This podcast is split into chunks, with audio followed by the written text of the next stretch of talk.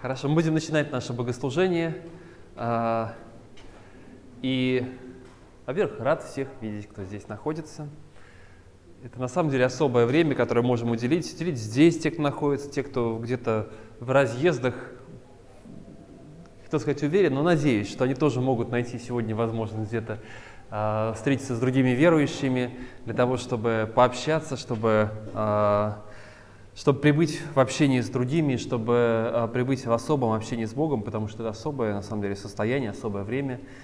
И вначале мы прочитаем песню, восторженную песню, 95-й Псалом, а, песня, возвещающая славу Божию для людей, которые прошли, которые увидели, ощутили это в своей жизни.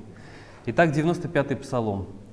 «Воспойте Господу песнь новую, воспойте Господу вся земля, пойте Господу, Благословляйте имя Его, благовествуйте со дня на день спасение Его, возвещайте в народах славу Его, во всех племенах чудеса Его, ибо велик Господь и достохвален. Страшен Он паче всех богов, ибо все боги народов идолы, а Господь небеса сотворил. Слава и величие пред лицом Его, сила и великолепие во святилище Его. Воздайте Господу племена народов – Воздайте Господу славу и честь, воздайте Господу славу имени Его, несите дары Его и идите во дворы Его. Поклонитесь Господу в благолепии святыни, трепещи перед лицом Его вся земля, скажите народам, Господь царствует, потому тверда вселенная и не поколеблется. Он будет судить народы по правде. Да веселятся небеса, и да торжествует земля, и да шумит море, и что наполняет его – да радуется поле и все, что на нем, да ликуют все дерева дубравные пред лицом Господа, ибо идет, ибо идет судить землю. Он будет судить вселенную по правде и народы по истине своей. Псалом, возвещающий величие Божие, псалом, в котором в одном хоре собрались э, не только люди, которые знают, которые познали славу Божию, и все народы собираются в эту славу Божию, и все, все творение Божие. Небеса торжествуют, земля, море и то, что наполняет его, деревья ликуют, деревья дубравные. А, псалмопевец для того, чтобы даже представить такую картину, нужно быть хорошим поэтом, который может представить, который может а, описывать не только то, что видит, да, но видеть гораздо больше, чем то, что замечают наши глаза. И сегодня наша задача, наверное, тоже увидеть чуть больше, чем то, что можем увидеть мы здесь своими глазами. Можно увидеть стены, где-то побеленные, вроде пока еще плесень не появилась после нашей чистки весенней. Можно увидеть еще какие-то а, особенности, услышать музыку, как поет, как играет гитара, скрипка, как э, голоса звучат. Все это можно услышать по отдельности, но задача, наверное, увидеть то, что стоит за этим. Увидеть великую славу Божию, частью которой становимся и мы, воспевающие, молящиеся. И давайте мы начнем с молитвы, с обращения к Богу, чтобы Он сделал нас способными видеть больше, чем то, что окружает нас. Господь, мы перед Тобою находимся, и мы благодарим, что можем воспеть Тебе новую песню, что мы можем, Господи, влиться в хор, который воздает славу Тебе, частью которого стал Исаия, который увидел славу Твою, псалмопевец, который увидел и услышал вот это ликование Вселенной – мы можем стать частью славы Твоей, Господь. И мы хотим быть сегодня ее частью. Благослови нас. Перед Тобой мы пребываем, к Тебе обращаемся и Тебя славим. Аминь. Хорошо, присаживайтесь. И сейчас у нас время для, э, время для проповеди, время для того, чтобы э, поговорить, э, почитать Слово, понять, что же Бог открывает в нем.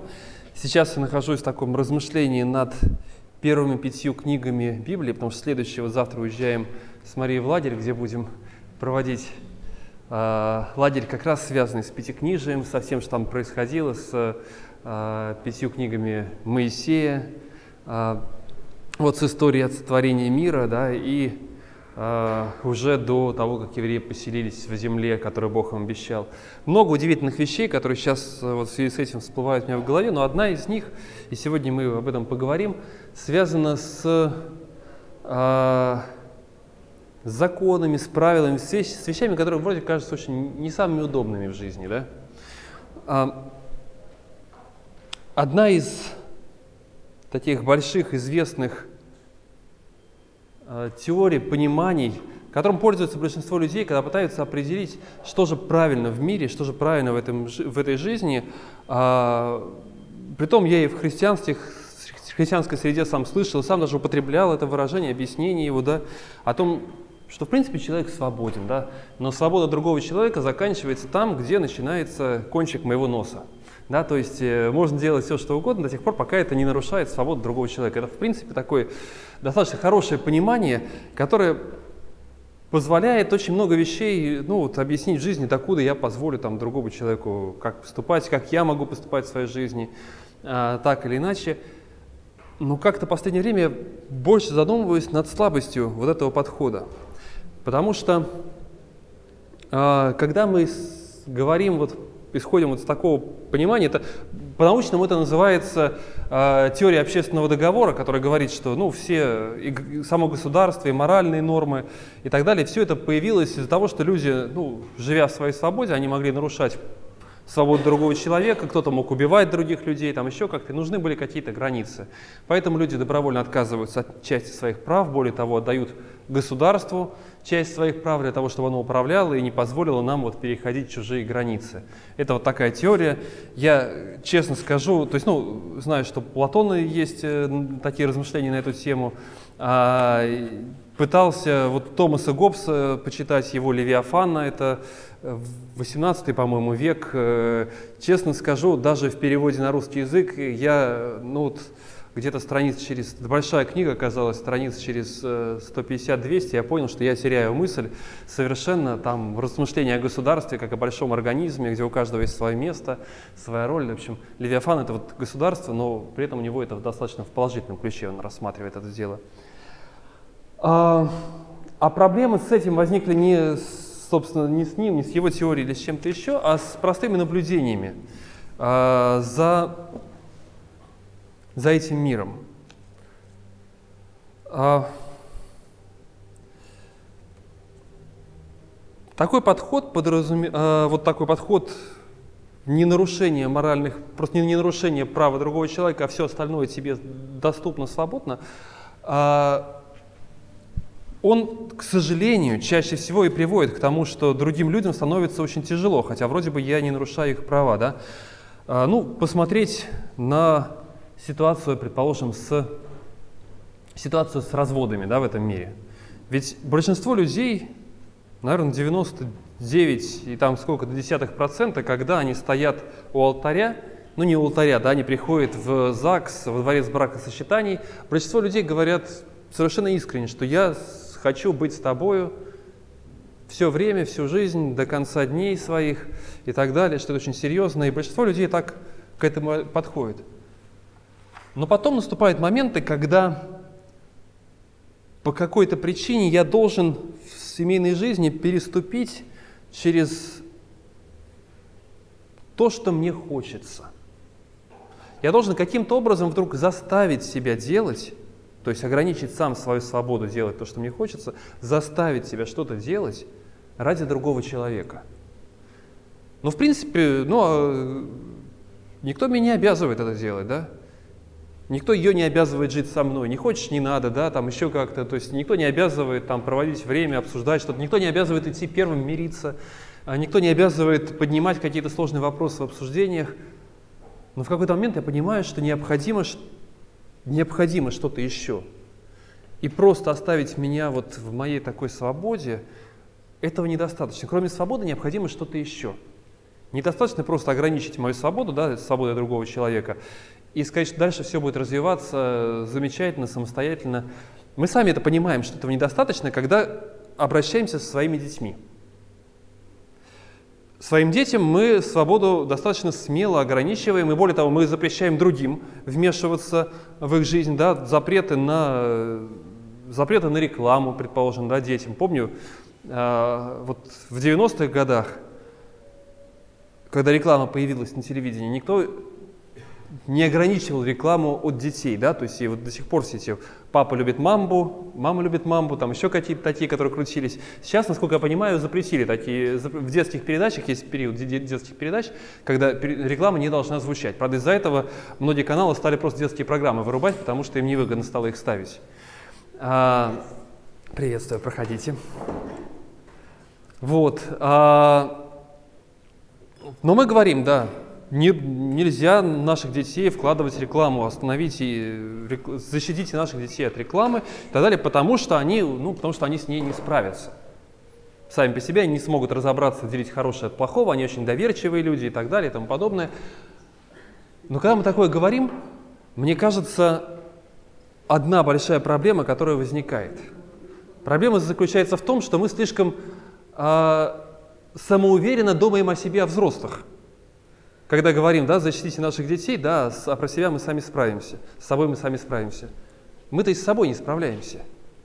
В действительности мы не сильно отличаемся от детей, потому что точно так же на нас она влияет. Если бы она не влияла на нас, если бы она не заставляла нас делать тот или иной выбор в нашей жизни, ее бы просто не включали по телевизору где-то еще.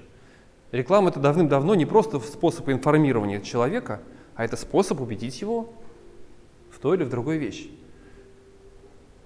То есть мы тоже люди не самостоятельные. И как только мы отказываемся да, от того, что кто-то будет определять, что хорошо, что плохо, как только мы отказываемся от того, что кто-то будет определять, а, как нам нужно жить, как, как только мы говорим, что человек сам является мерилом всего, мы постепенно погружаемся в такой хаос совершенной неуверенности, неразберихи. Это, кстати, то, с чем столкнулась Европа, но я думаю, у нас недолго осталось прийти к тому же самому. То есть я не думаю, что у нас внутреннее состояние какое-то в нашей стране лучше, чем у кого-то еще. Да? То есть и проблемы Европы – это именно проблемы, да, с которыми они столкнулись, отказавшись от каких-то внешних, э, внешних постулатов, внешних принципов того, что хорошо, что плохо, принципов добра, принципов э, э, принципов поведения, в конце концов. Если все допустимо, да, докуда я могу пойти, если все допустимо? Да, где будут эти границы находиться? Если я открываю Писание, я вижу совсем другую картину. Я вижу картину э, я вижу замысел Бога, у которого есть какое-то представление о том, каким должен быть этот мир. С самого начала Он творит Адама и Еву. С самого начала Он творит первых двух людей и говорит им о том, что у Него есть некий замысел. Он творит их и говорит, вы, я творю вас по образу и подобию своему. Сотворим человека по образу и подобию нашему. Это первое, что мы узнаем о людях, что в них каким-то образом заложен Божий образ – мы узнаем, что у Бога есть замысел вот этим Божьим образом наполнить землю. Плодитесь, размножайтесь. И более того, вся земля, да, и дает им землю, говорит, вот в этой земле находитесь. Я даю вам управлять этой землей. Вы, как отражение моего образа, будете здесь. Потом мы читаем грустную историю, как люди не справились с этой ответственностью, лишились ее, как у Бога продолжается, но Бог продолжает спасать и избавлять. Избавлять их от той угрозы, в которую они ставят Э, которые они подвергают сами себя. Бог спасает их и оставляет человечество, несмотря на убийство, которое происходит. Да, кто-то интересно сказал, что мы жалуемся на возросший процент убийств. Кстати, по-моему, в Вашингтоне на 50% за последние пару лет увеличилось количество убийств. Да? Мы жалуемся на увеличивающийся э, процент убийств в этом мире. Не переживайте, в, э, первом мире убийцы составляли 25%, да, после убийства Каина, э, Каина Мавеля. А, ну, на самом деле, э, Бог, тем не менее, дает нового сына, новое потомство дает. А, потом происходит следующая потеря.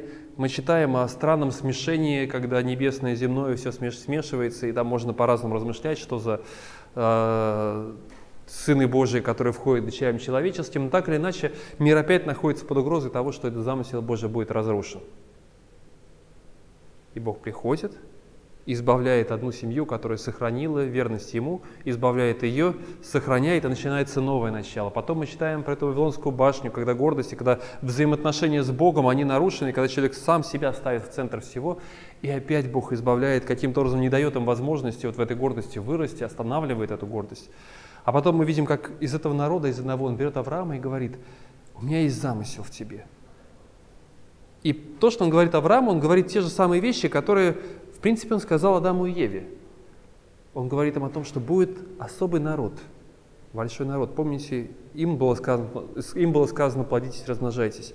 Это будет народ, мой народ, особый, через который я буду благословлять. Да, вы образ Божий было сказано Адаму и Еве, вернее, было при их сотворении было сказано, что это будет его образом. И Аврааму было это сказано повторено. Это особый народ, это Божий народ – и это тот народ, которому Бог даст особую землю. Но потом мы видим, как опять все это теряется, как сам Авраам уходит из этой земли, как сам Авраам свою жену, через которую ему будет дано потомство, отдает фараону в гарем. Мы видим, как этот замысел Божий опять оказывается под угрозой, даже несмотря на верного Авраама, и как Бог продолжает спасать, спасать и спасать. И в конце концов мы приходим к книге «Исход», когда Бог говорит еще раз себе, как о Спасителе, и выводит Израиль из земли, которая им не принадлежит, и говорит, я верну вас в ту землю, которую я вам обещал. Я создам народ, и более того, вы будете моим царственным священством. Вы будете вот тем самым народом, вот тем самым, кем должен был быть Адам. Вы станете вот этим светом. Вы будете моим образом и подобием. И он приводит их туда и говорит, раз вы мой народ, приводит их к горе Синай – и говорит, раз вы мой народ, давайте послушайте меня, послушайте мои принципы, мои заповеди. И отношение израильтян к заповедям, отношение израильтян к вот тем законам, которые были даны, оно отличается совершенно от вот этого понимания общественного договора, который есть у нас, о свободе другого человека, о чем-то еще. Потому что изначально Бог говорит, это не просто народ, который будет жить вот не нарушая прав другого человека, этот народ, который будет жить по моим законам. И дают какие-то мелочи, предписания, самые разные, которые, в принципе, мы скажем, ну, наверное, хорошие вещи. Ну, 10 заповедей, да, не надо врать, не надо убивать, кто против этого, да. Более того, когда жнешь, оставляй там виноградник по краям, чтобы было нищему, что там, э, не обирай до конца, да, свои маслины не, не обивай до конца. Сохрани все это, э, чтобы бедному сироте можно было что-то получить с, твоих, с твоего урожая. В принципе, замечательные вещи, многие люди скажут «да» и «аминь», но большинство людей возмутится, когда им скажут «это правило, это закон». Как только мы узнаем, что это закон, вот тут что-то у нас возмущается внутри нас. То есть хорошо, когда я чувствую себя таким свободным, замечательным, вот у меня есть деньги, я еще оставил тут что-то кому-то. Вот есть, есть э, замечательный урожай, ну вот по краям приходите ко мне, гости дорогие, да, угощайтесь тем, что у меня есть. А, замечательно, когда могу почувствовать себя вот таким благородным, который это делает. У евреев немножко другая, сложнее ситуация, потому что это не просто то, что они могут сделать, когда они благородные люди, а это то, что им заповедано. Это правило, которое нельзя нарушать. Почему?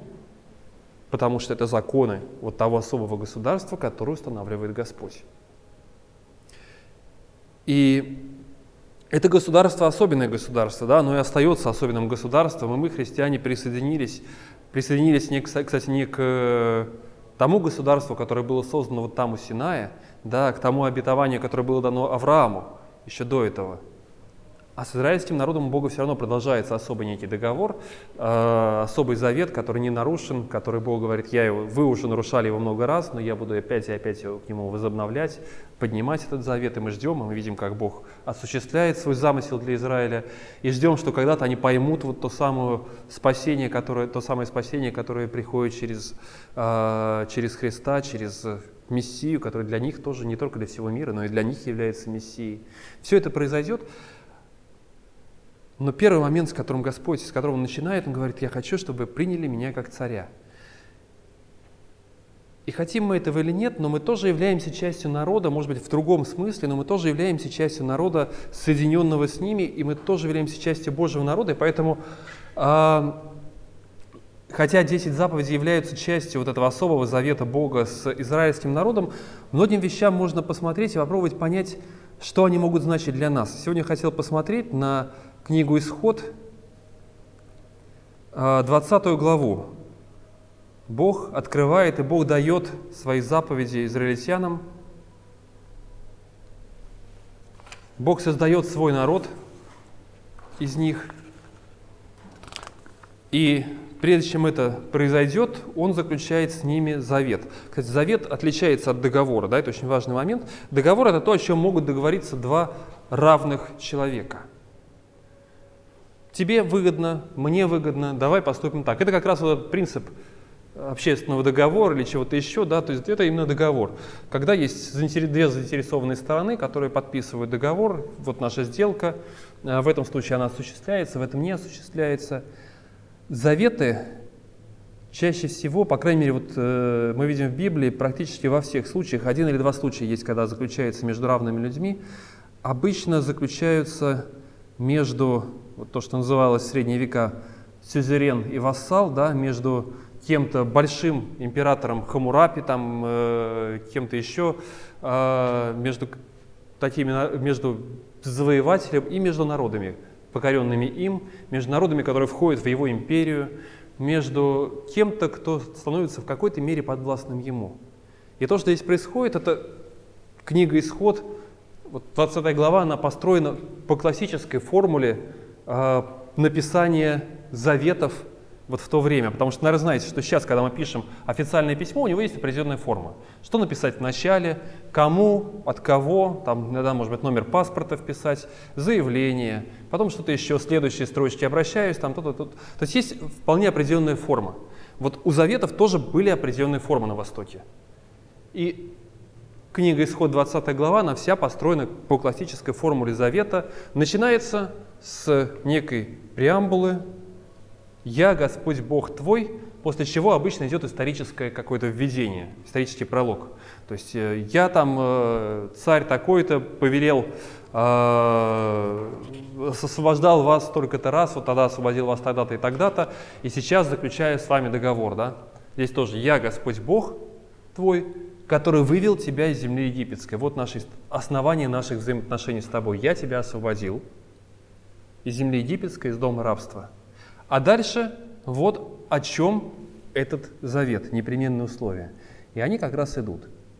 И вот здесь наши 10 заповедей известные, которые христиане с радостью берут, о которых часто мы говорим, как о чем-то, что имеет значение в том числе и для нас. Но давайте посмотрим на них, на то, что же они значили.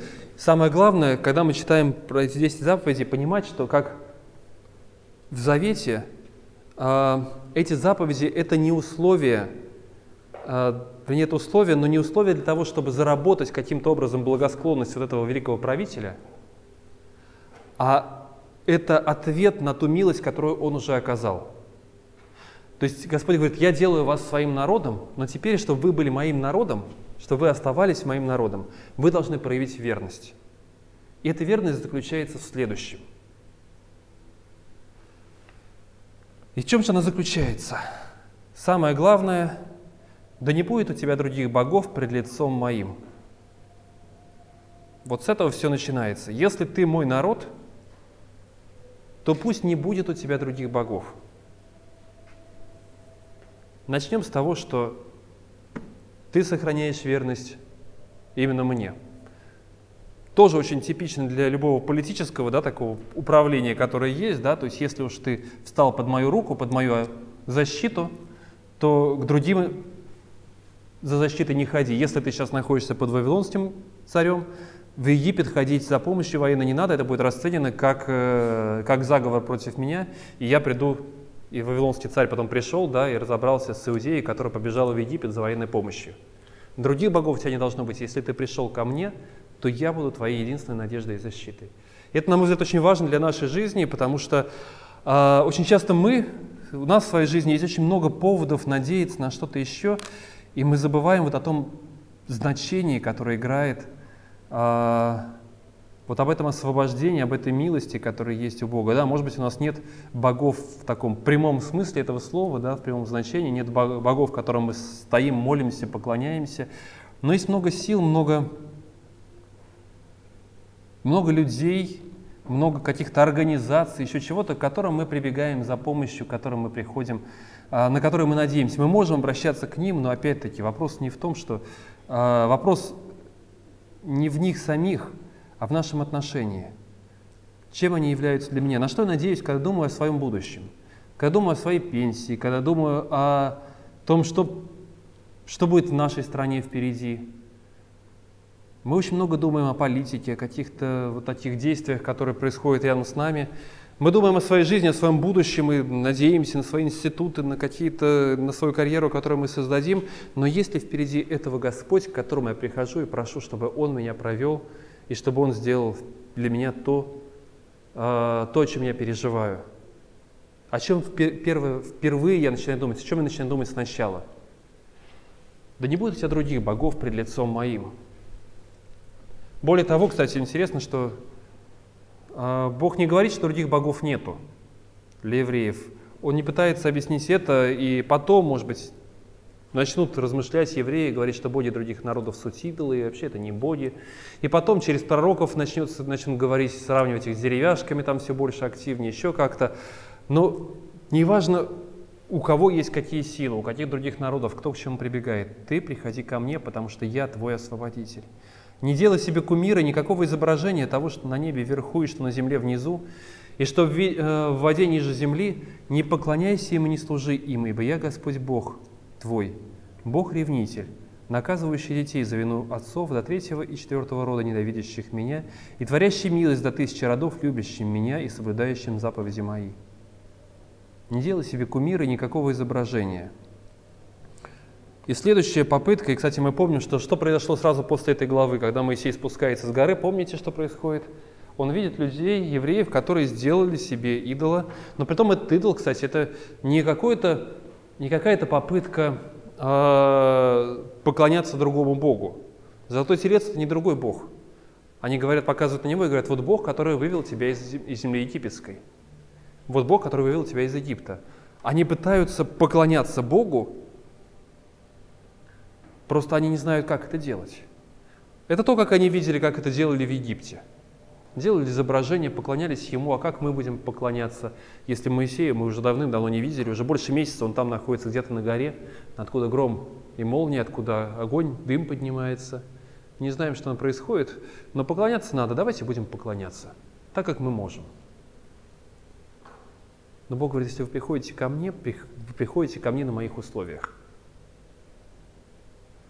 Есть много способов начать поклоняться по-своему, есть много способов начать э, придумывать что-то, какие-то свои формы. Я говорю даже не просто про то, как мы здесь собираемся. А когда я думаю о том, что, что включено в поклонение, о чем я задумываюсь, что я представляю перед собой. Готов ли я принять какие-то простые вещи, простые формы, которые, о которых написано в Писании? Готов ли я просто вот делать э, то, что написано здесь, наполняет ли это мою жизнь, меня радостью? Они не могли наполниться этой радостью, им было очень сложно понять, более того, даже э, когда Господь, помните, что Он делает потом, через некоторое время, Он дает им объект для поклонения, вернее, который сможет их каким-то образом собрать в поклонение, Он делает стинию, в этой стинии в центре ее находится находится ковчег, находится черный ящик. Черный ящик, э, в котором непонятно что, да, то есть там нету Бога как такового. И Бог говорит, знаете, вы все равно не поймете меня. И вот это вот умение остановиться, умение остановиться и понять, что Бог все равно больше, чем то, что я думаю, чем любая формула, любая, э, любая схема, которую я смогу нарисовать.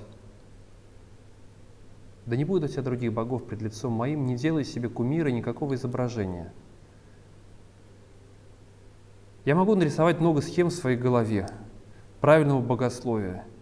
И люди будут спорить и до сих пор спорят, э, сталкиваются лбами, обсуждая какие-то вопросы. Вот в этот раз у нас тоже было там про смертные грехи, обсуждение на, на разборе Библии. А можно ли потерять спасение, нельзя его потерять.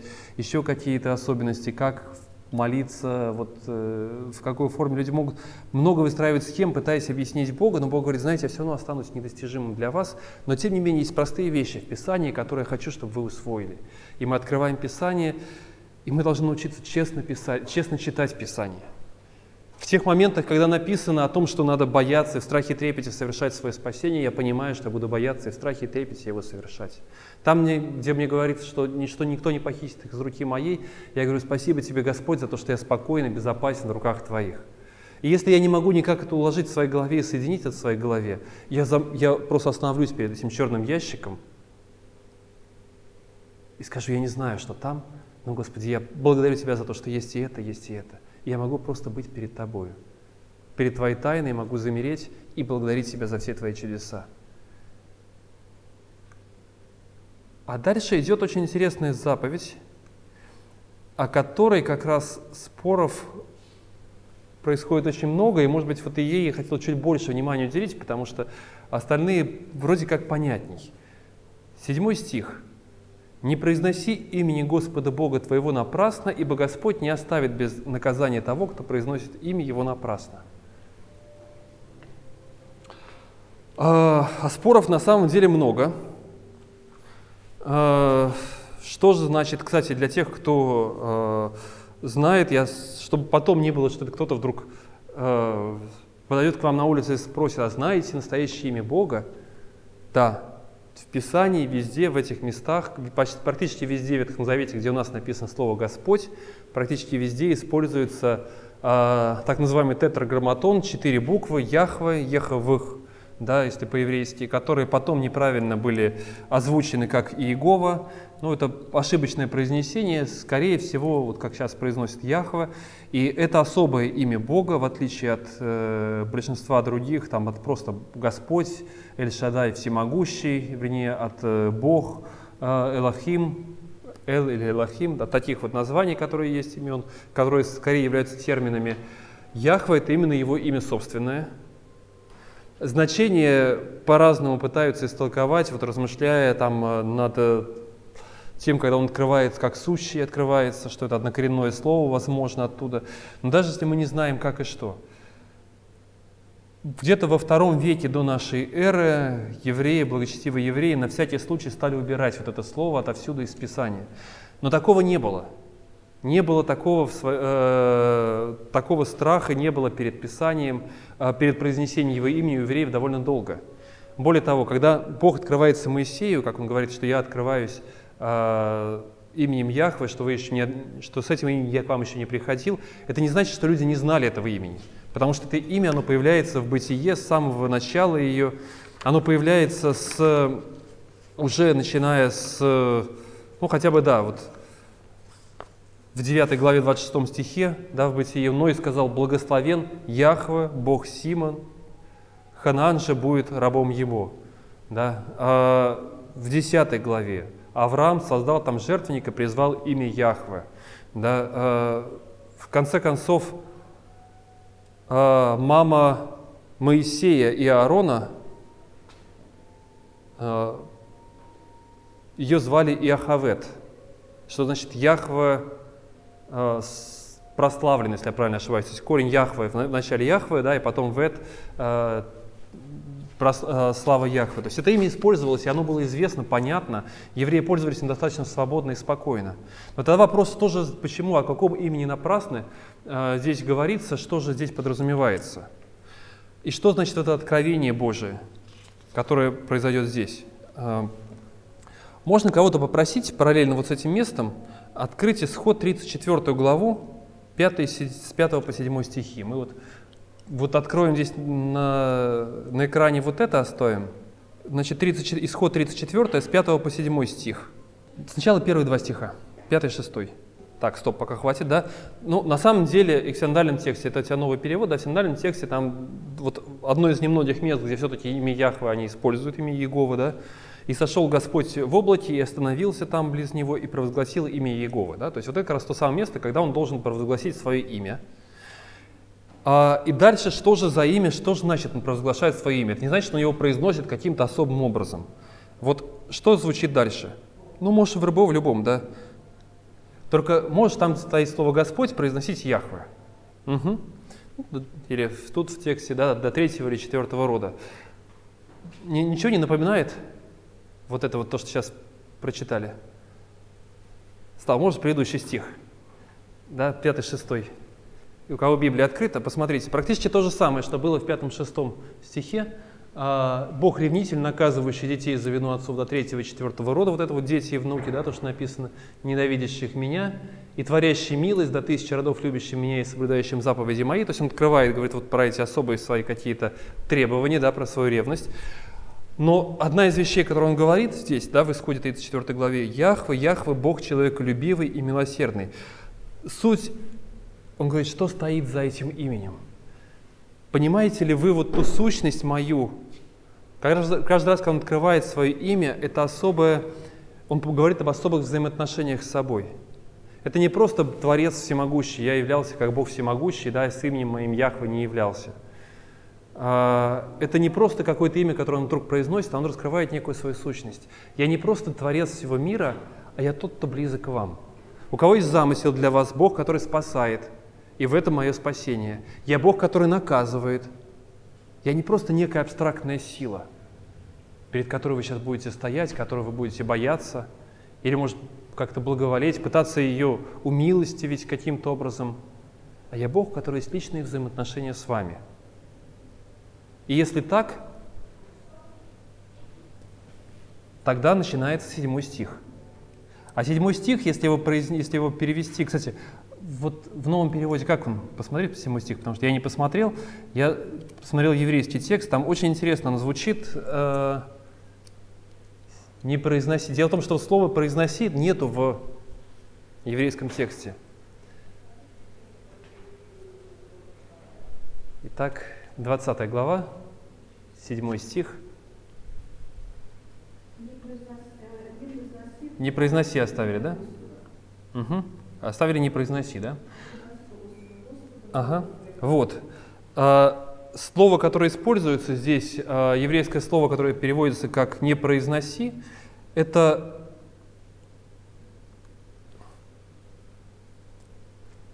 наш, э, наше слово, которое говорит поднимать, нести, иногда прощать или превозноситься, возвышаться. Не носи. Не неси этого имени. Во многих английских переводах, кстати, don't take, как бы не бери этого имени. Да, но если еще точнее быть, то не носи этого имени. И не носи его ложно. Да, не напрасно, это слово напрасно, опять-таки ложное, неправильное. Если вы стали моим особым народом,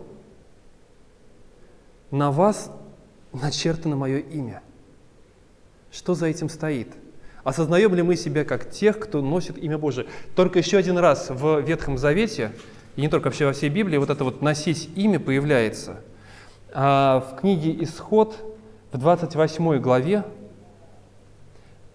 можно стало открыть, 29 стих и, э, ну, наверное, да, 29 стих прочитаем. До этого э, говорится про то, как нужно, как, какая делается одежда Аарону, и про особую одежду, где 12 камней, на которых будет написано, начертаны э, имена сынов Израилевых, 6 имен на одном камне, вернее, до два камня, да, 6 на одном камне, 6 на другом. А дальше в 29 стихе. «И будет носить Аарон имена сынов Израилевых на наперстнике, суд, э, судном у сердца своего, когда будет входить в святилище для постоянной памяти пред Господом». Вот Аарон несет на себе имена сынов Израилевых. Очень физически это делает, да, но он входит туда как представитель сынов Израилевых, входит пред, э, пред лицо Божие, представляя их и творя потом суд, творя справедливость, освящая их как их представитель. И Бог говорит, знаете, вы мой народ, и вы мой народ, на котором начертано мое имя.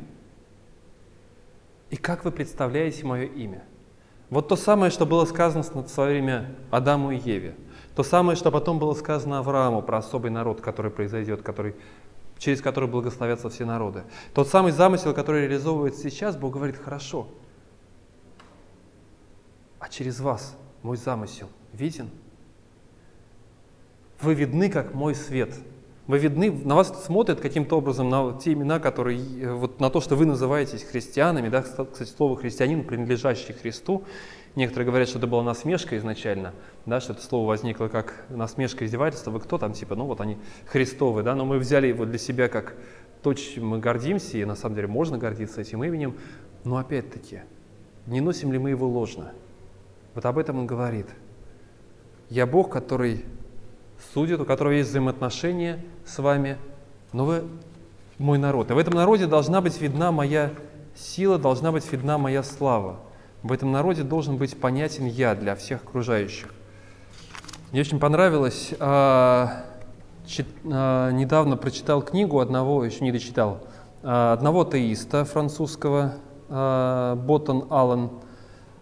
Книга называется «Религия для атеистов» где он как атеист оценивает, размышляет, и вот э, размышляет о разных э, религиях. Пока я посмотрел его размышления про христианство, но он в основном рассматривает католицизм.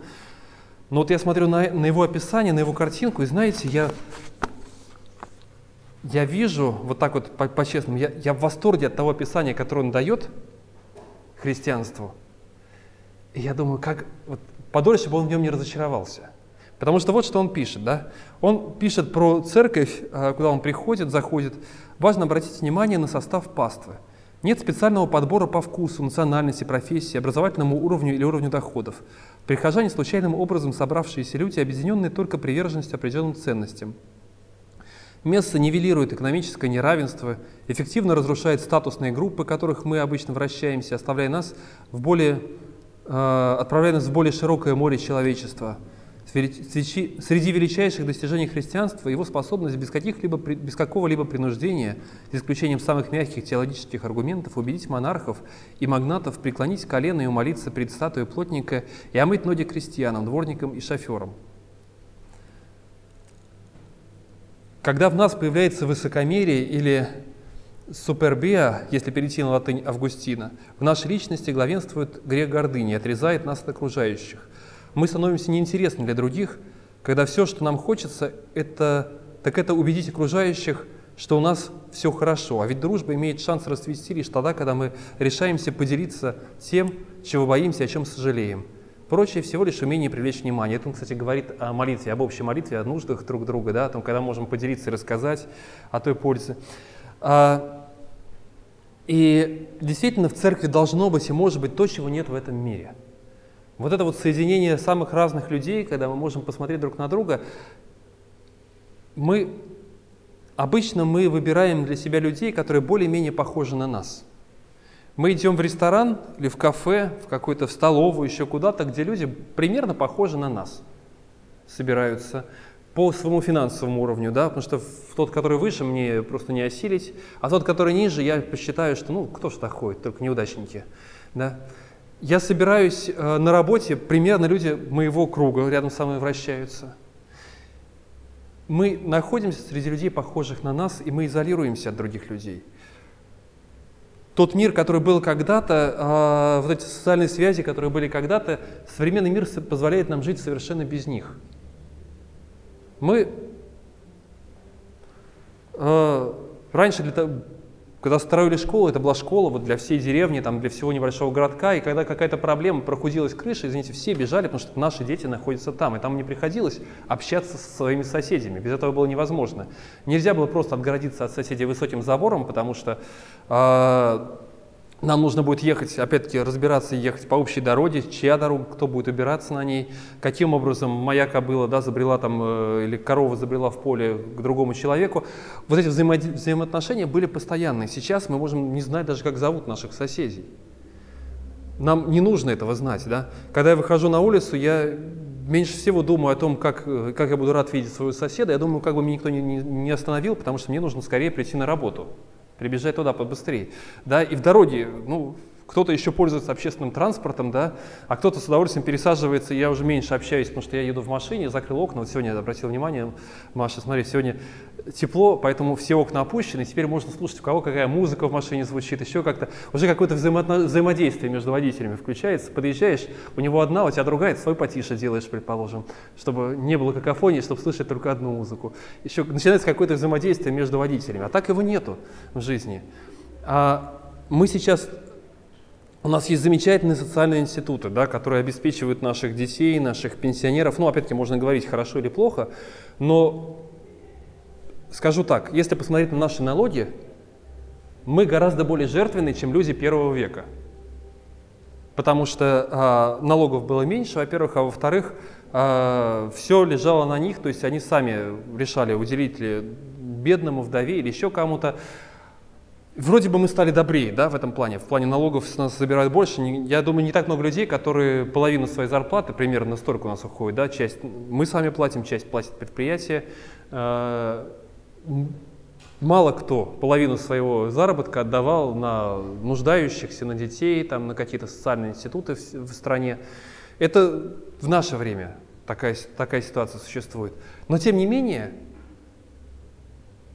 тем не менее, вот эта сама система, которая существует, она разрушила что-то очень важное. Она смогла построить замечательные институты, замечательные структуры государственные, но при этом она разрушила очень важные человеческие взаимоотношения. Потому что, когда я плачу налог, никто не говорит мне спасибо. Так как, если я лично передал человеку какому-то. И я не размышляю о том, а, принес что-то в жизнь другого человека или нет. И я не учусь тому, чтобы другая рука моя не знала, что делает это, и тихонечко пройти и сказать, да не стоит благодарности или как-то еще. Вот эти взаимоотношения, они потеряны. Мы просто отдаем. И просто надеемся, что кто-то нас побеспокоится о нас, а о тех, кто рядом с нами находится. Церковь – это то сообщество, на котором тот народ, на котором начертано имя Божие – и насколько мы сможем показать вот эти связи, создать самыми разными системами. Не только, да, это может быть и благотворительность, это могут быть взаимоотношения друг с другом, когда мы собираемся за одним столом, когда мы сидим после богослужения и можем пообщаться друг с другом. Это тоже часть таких взаимоотношений, которых часто не хватает. А, мы оказываемся за столом, может быть, с теми людьми, с той группой людей, с которой мы бы не пошли просто так в кафе или куда-то еще. Но это то, что нужно – это то, чего нам не хватает, это то, чего мы, то, что мы теряем в этой жизни. Когда Бог заключает завет, Он заключает завет не с одним человеком. Даже христианство мы превратили сейчас очень в такую индивидуалистичный, в очень индивидуалистичную вещь. Да? Это мои взаимоотношения с Богом, никто туда не вмешивается, это мои, моя молитва, как проходит твое время с Богом, еще как-то. И это очень важная составляющая – личные взаимоотношения с Богом, но их недостаточно, и нам не хватает только их, потому что нам нужно почувствовать себя народом Божьим. И сегодня здесь это время, когда мы можем почувствовать себя частью народа Божьего. Мы представители Его народа. Когда мы расходимся отсюда, мы являемся его представителями. Но здесь мы тоже особым образом являемся представителями для людей, которые просто заходят со стороны, и для нас самих, укрепляя и выстраивая эти взаимоотношения. Дальше еще идет заповедь, другие заповеди, еще последняя, да, четвертая заповедь, если говорить о заповедях, а, которые касаются взаимоотношения с Богом, это день субботний, день шаббат, день покоя, который Бог говорит и заповедует исполнять для евреев, вводя его просто в государственный распорядок дней. Потом будут еще а, другие праздники, несколько праздников, которые он добавит. А, ну, по крайней мере, вот этот совершенно необходимый праздник. А, и не только мы тоже много рассматриваем многие заповеди как то, что необходимо нам, но почему-то это необходимо Богу как выражение, как выражение верности. Когда этот праздник вводился, когда он появлялся, на самом деле о нем говорится как о том, что нужно хранить, исполнять э, день субботний, то если провести параллели, опять-таки, с разными заветами, которые заключались, такими политическими заветами, которые заключались, одна из составляющих многих заветов включала в том числе и праздник. Как у нас есть в нашей стране День независимости, например, да, а, или независимости нет, теперь День национального, День национального единства и какой-то еще, как это называется, День, День России, вернее, да, потому что независимости нам вроде бы нет кого, да, то есть День, День России, День Победы, еще какие-то общие праздники, что? Зармоногольского яга, да. А, точно так же появляются праздники для вас, то есть есть праздник, который вы выражаете верность, верность тому, кто вас освободил. Кстати, в книге Второзакония, когда повторяются эти вот а, заповеди, если здесь помни день субботний, потому что а, Бог сотворил весь этот мир да, за шесть дней, а, В шесть дней, э, помни день субботний, чтобы светить его, шесть дней работай и делай всякие дела твои, а день седьмой суббота Господу Богу твоему. Не делай вон никакого дела, ни ты, ни сын твой, ни дочь э, твоя, ни раб твой, ни рабыни твоя, ни скот твой, ни пришелец, который жилищих твоих, ибо в шесть дней создал Господь небо и землю, море и все, что в них, а в день седьмой почил, посему благословил э, Господь день субботний и осветил его, а, то во второзаконии сказано в качестве этого примечания последнего, да, связано, потому что ты был рабом в земле египетской, а я освободил тебя. Я освободил тебя, и теперь ты мой народ, и поэтому вот как часть вот этого празднования того, что ты мой народ, помни этот день. И я не сторонник того, чтобы соединять субботний день и говорить, что суббота перенеслась на воскресенье, или говорить, что мы должны там хранить суб, именно субботу, размышлять об этих днях. Мы немножко в другой ситуации живем, да, у нас нету такого единого закона, который был бы дан для, для народа Божьего, для такого большого народа Божьего. А, и тем не менее, а, тем не менее, вот это вот празднование того, что мы его особый народ – празднование того, что мы освобождены им, это важная составляющая нашей христианской жизни. И сегодняшний день – это часть такого празднования нашего освобождения. Утверждение того, что мы его народ, освобождены им. Утверждение того, что мы находимся, мы сохраняем верность Ему, и для нас это важно, для самих себя. Утвердить эту часть своего пребывания в этом завете – Иногда это может становиться формальностью. Иногда бывает так, что по какой-то причине мы не можем этого сделать, и этот день получается чем-то как, как выбит да, из такой нормальной кли. Но опять-таки мы говорим о том, что это то, к чему должна стремиться душа, это то, что мы должны делать с радостью, приходить к этому как к утверждению нашего пребывания в Его руках, как к утверждению того, что мы часть вот этого особого освобожденного им народа, который несет свет, который носит его имя не ложно. Народ, у которого нет других богов, который приходит к одному Богу, освободителю своему. Мы не будем остальные шесть заповедей, которые касаются взаимоотношений с людьми, затрагивать. Да? Они достаточно понятные, и о них можно тоже говорить отдельно. Хотел сегодня поговорить о том, что касается наших отношений с Богом. Вот это осознание себя и части его большого народа, а, когда Бог просто выталкивает нас из своей индивидуальной ракушки, в которой мы уже привыкли, в очень удобной ракушке, когда я – это я, мои отношения с Богом – это просто мои отношения с Богом, когда законы, заповеди, принципы исполнения – это касается только меня, если я никому не мешаю, никого не обижаю. Бог выталкивает нас оттуда и говорит, я хочу что-то особенное сделать. Я хочу, чтобы среди вот этого мира, в этом мире, где каждый пытается по-своему понять границы своей свободы и чужой свободы, своих прав и прав другого человека, я хочу, чтобы вот в этом мире был особый народ, который выполнит мое предназначение, который будет тем самым светом, который наполнит мир образом и подобием Божиим. Тот самый народ, который предназначен для того, чтобы изменить этот мир – как израильский народ был предназначен, чтобы через него благословились, через потомков Авраама благословились все племена земные. И так или иначе это произошло, и еще произойдет, я думаю, по, особ, в особом, по особому, так как мы не можем до конца осознать еще. И мы присоединены вот к этому замыслу и стали его частью. И поэтому я хочу просто поздравить вас, как особый народ, чтобы вы посмотрели друг на друга, как вот на тех, кто часть вот этого особого народа.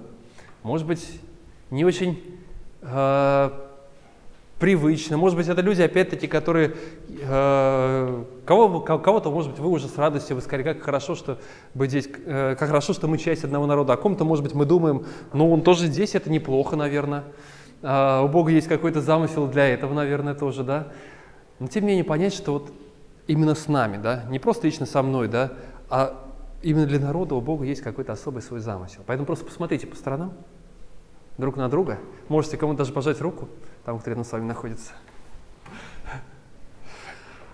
И я хочу молиться сейчас о том, чтобы Бог дал нам эту верность.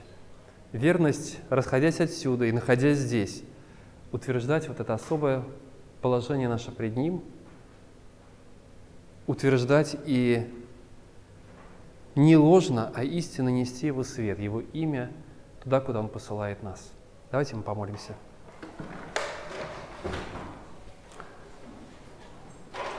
Господь, Ты есть Бог, который созидает свой особый народ в этом мире. И мы можем не до конца понимать, как этот народ созидается.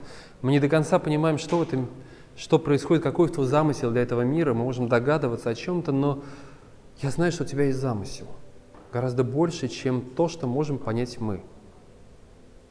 Прошу, благослови нас, Боже, пребывать в этом замысле. Ты избрал нас как часть своего народа, как тех, через кого ты будешь нести свое имя этому миру, помоги нам нести его неискаженным. Благослови нас, Боже, в этом. Помоги нам надеяться и полагаться на Тебя. Знать, что только Ты Господь, освобождающий, спасающий. И Ты избрал и спас нас, Господи.